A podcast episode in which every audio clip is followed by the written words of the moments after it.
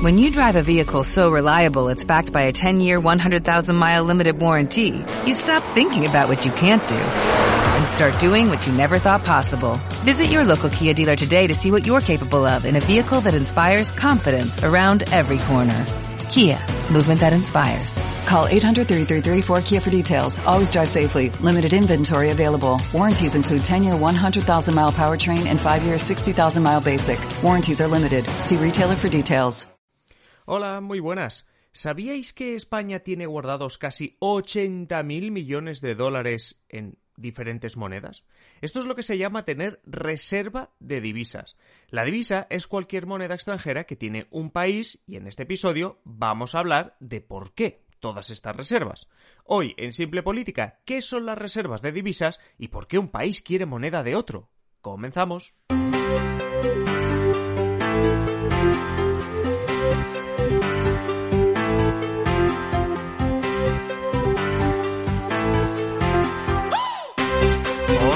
Caballero y esto es Simple Política, el podcast que trata de simplificar y traducir todos esos conceptos, estrategias y temas que están presentes cada día en los medios y que nos gustaría entender mejor. Y hoy en lo que nos vamos a centrar es en el concepto de las divisas, porque ¿qué es una divisa? Es una moneda extranjera, así de sencillo, es decir, cualquier moneda puede ser una divisa pero consideramos divisas si hablamos de una moneda que no es la tuya propia, que no es la de tu propio país o la que usas habitualmente. Eh, sea porque entre países compran divisas, o sea porque hablamos de una empresa, una persona y lo miramos desde el país donde está, me da igual. Para un español, el dólar americano es una divisa, pero el euro no, mientras que para alguien en Nueva York, el euro sí que es una divisa. También os digo que existe un mercado de divisas, un mercado oficial en la bolsa de divisas donde inversores y países, y nosotros mismos también, pueden comprar y vender qué? Monedas. Es decir, sea la tuya o sea la de otro país, puedes comprar estas monedas porque en el mercado de divisas se compra y se vende cualquier moneda. Pero vamos, que divisa hemos de entenderlo siempre como moneda extranjera. ¿Y para qué sirven las divisas? Para el comercio internacional, para la importación y exportación. Si tú quieres comprar productos de Estados Unidos, es decir, importar productos de Estados Unidos, si no vives allí, claro, deberías tener dólares. Igual que si quieres importar del Reino Unido, estaría bien tener libras esterlinas. Pues para tenerlas lo que debes hacer es comprar divisas las compras en el mercado de divisas. Es decir, también nosotros a la hora de viajar al extranjero y, necesitar moneda de ese país y prepararnos para ese viaje, realmente, entre comillas, porque es algo mucho más friendly, vamos a nuestro banco quizá, pero estamos haciendo algo muy parecido. En el fondo lo que se está haciendo es comprarse esas monedas en el mercado de divisas. Y como para comprar una moneda estás dando otra cambio, porque si tú eh, estás en España, estás con euros, quieres viajar al Reino Unido, necesitas libras, para las libras esterlinas que te van a dar, tú estás entregando euros, ¿vale? Entonces lo que estamos hablando es un mercado no, de toda la vida, por decirlo así, de compra y venta, y en este caso de monedas. Y es precisamente este nivel de compra y venta el que determina el valor de cada divisa.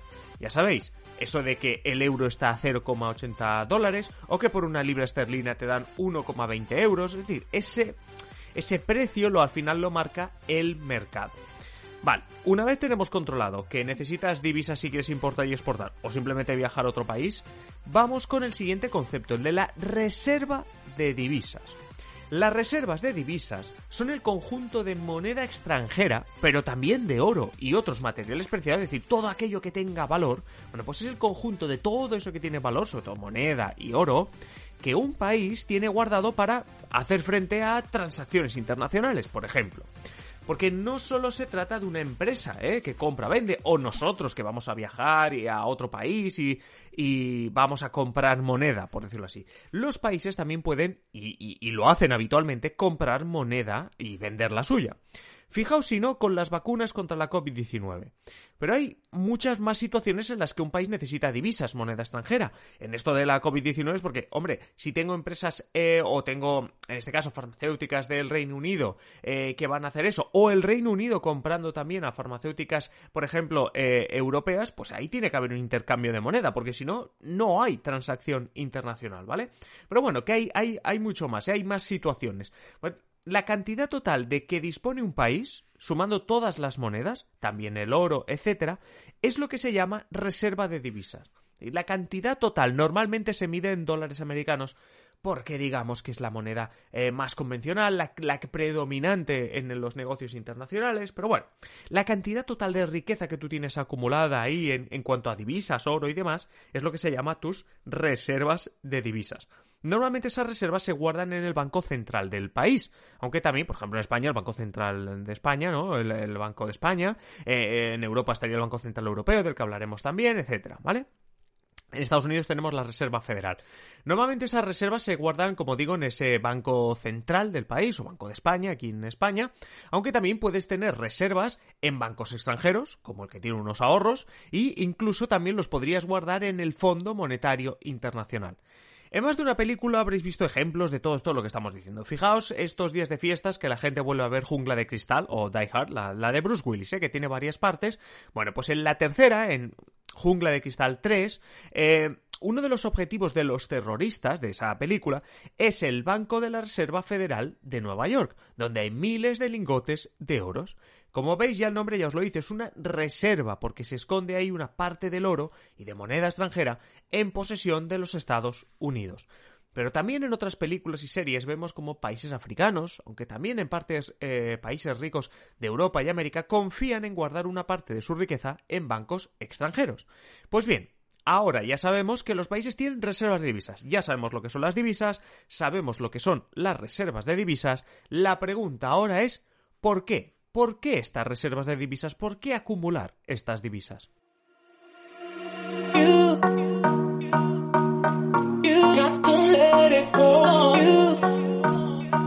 Pregunta de por qué acumulas las divisas me, surge sobre todo por qué la necesidad de acumular tanta riqueza, digámoslo así, en moneda que no es la tuya, que podrías acumularla eh, con, tu, con tu propia moneda.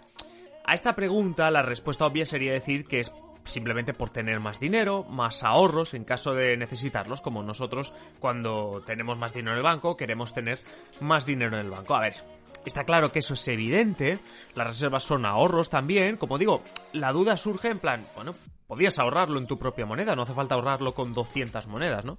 Bueno, pues los ahorros, ya os digo, las reservas son este tipo de ahorro que sí, que los países pueden disponer de ellos cuando sea necesario, que es básicamente lo que entendemos todos por tener unos ahorros, es decir, pero claro, no es que sean unos ahorros en sí mismo, ¿vale? Porque es lo que vamos a ver ahora, porque oye, si eres España, oye, ¿por qué no ahorras todo en euros? Ya está, si lo que quieres son ahorros. No, no, no. Es mejor tener el dinero que no tenerlo, pero no serían unos ahorros en sí mismo. Más allá de disponer en caso de emergencia, como, como estaba comentando ahora en el tema de las vacunas, por ejemplo, que es una emergencia, es como necesitamos el dinero ahora mismo, las reservas de divisas son súper importantes para las relaciones internacionales de los países.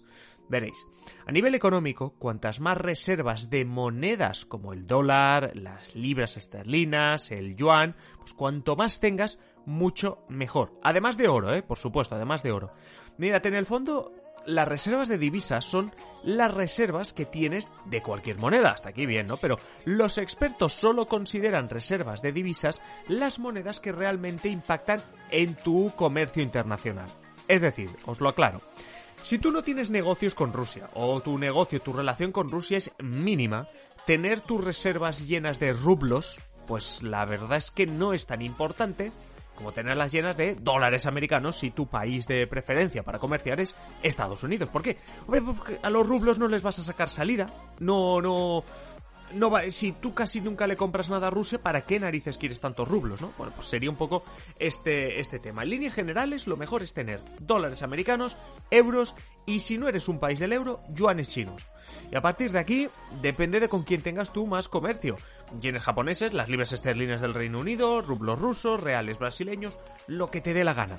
Pero siendo un poco inteligente y pensando un poco con quién tienes tú eh, pues más relación. De la misma manera haría una empresa. Es decir, una empresa puede acumular este tipo de reservas, incluso abrirse cuentas en bancos extranjeros en otra moneda. ¿Cuándo? Esto no es una película de Jason Bourne, no es algo, no es corrupción ni nada, simplemente es ¿cuándo haces eso? Hombre, pues de nuevo, si trabajas mucho con un país, te vas a abrir una cuenta en reales brasileños en un banco de Brasil, si tú eres una empresa em, alemana, española, pero que no para de comerciar con Brasil, ¿vale? Para que nos entendamos.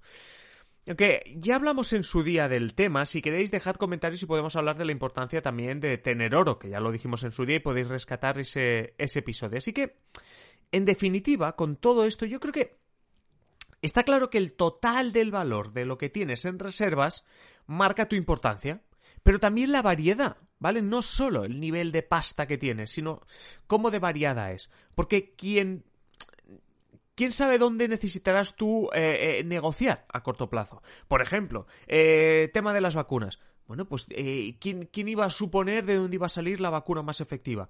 ¿Podría ser la vacuna más efectiva, no sé, americana, canadiense? ¿Podría haber sido del Reino Unido? Entonces, bueno, pues tú no sabes dónde, en qué momento vas a necesitar de emergencia, entre comillas, esa, bueno, pues esa cantidad de dinero en otras divisas. Pero sobre todo, también los expertos te dirán que digamos que la evolución del nivel de reservas, es decir, de si va creciendo, va disminuyendo tu nivel de reservas, la riqueza que tú tienes ahí en el, en el Banco Central, es un indicador bastante fiable para saber cómo está tu país a nivel de solvencia. Es decir, cuando tú vayas al exterior y busques inversión, busques vender deuda, busques tal, lo que se va a mirar, una de las cosas que se va a mirar, porque es un dato público, es saber cómo estás tú en cuanto a la reserva. Es decir, te han caído, vas creciendo, porque de esa manera los inversores van a estar más tranquilos o no para saber si tú les vas a devolver el dinero. Por cierto, la cantidad de reservas de cada país, como he dicho, es pública. Hay documentos que o bien el Ministerio de Exteriores o el de Economía te sacan cada cierto tiempo, cada mes, hay países que te los sacan cada semana. Así se puede hacer un ranking con los países que más reservas tienen, que, como acabo de decir, serán también de los más fiables. Y como la principal moneda del comercio internacional es el dólar de los Estados Unidos, como os he dicho antes, el ranking cuenta todas las reservas por el valor en dólares americanos. El ranking lo lidera, tachan, tachan, China, con 3 billones, con B, sí, con B, con 3 billones de dólares americanos en las reservas. Es decir, de reservas que no son yuanes chinos, es decir, de, con 3 billones en oro, euros, dólares, cuestiones que no son eh, propiamente los yuanes chinos. Diréis, ¿y para qué tener tanto? Dos motivos. El primero, para garantizar poder comerciar, por ejemplo, con Estados Unidos y con la Unión Europea, que son sus principales socios, porque si tienes muchos euros y muchos, em, y muchos dólares, es lo que vas a poder hacer, comerciar. Eres eh, como el principal país que va a poder comerciar, o como mínimo el que más cantidad va a poder comprar, eso es evidente. Se puede comerciar, exportar, eh, bueno, pues porque es el que más moneda tiene, así de fácil. Este es el principal motivo o el primer motivo. El segundo es crear dependencia. ¿Qué pasa si de repente en el mercado se vende mucho de algo, de lo que sea? Que eso pierde valor. Si todo el mundo decide vender su bicicleta hoy en aplicaciones de segunda mano, las bicicletas en general pierden valor, porque ahora es muy fácil comprarlas, hay muchas bicicletas a la venta.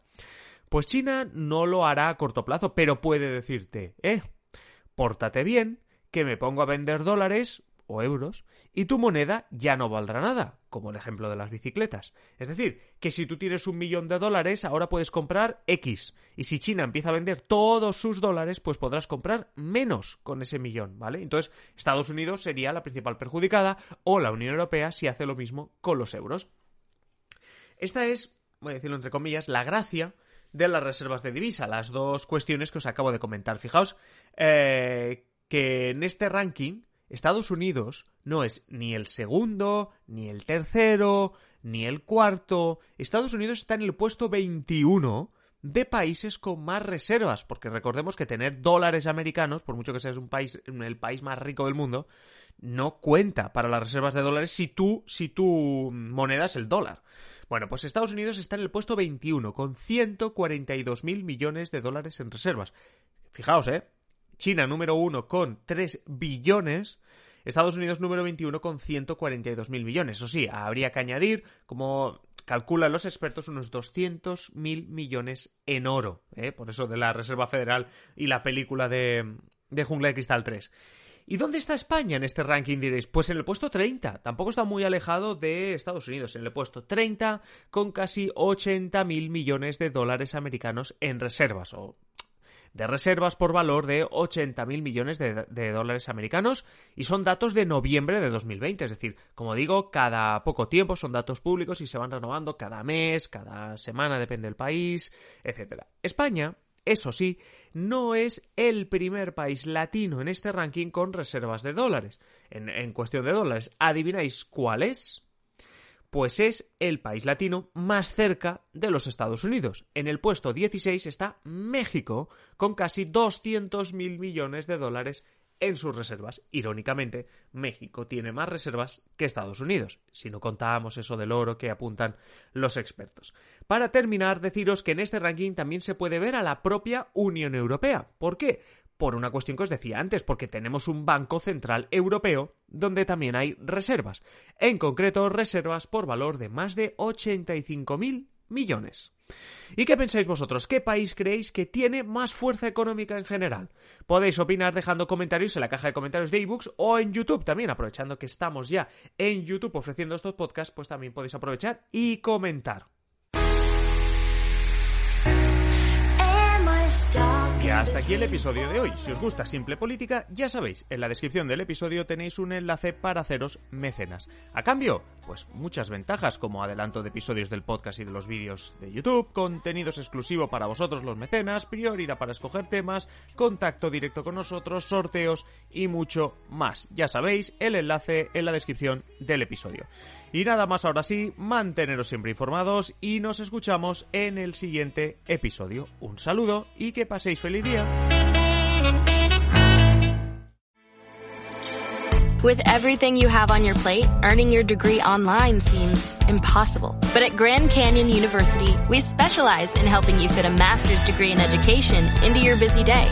Your graduation team, led by your own GCU counselor, provides you with the personal support you need to succeed. Achieve your goals with a plan and team behind you. Find your purpose at Grand Canyon University. Visit gcu.edu.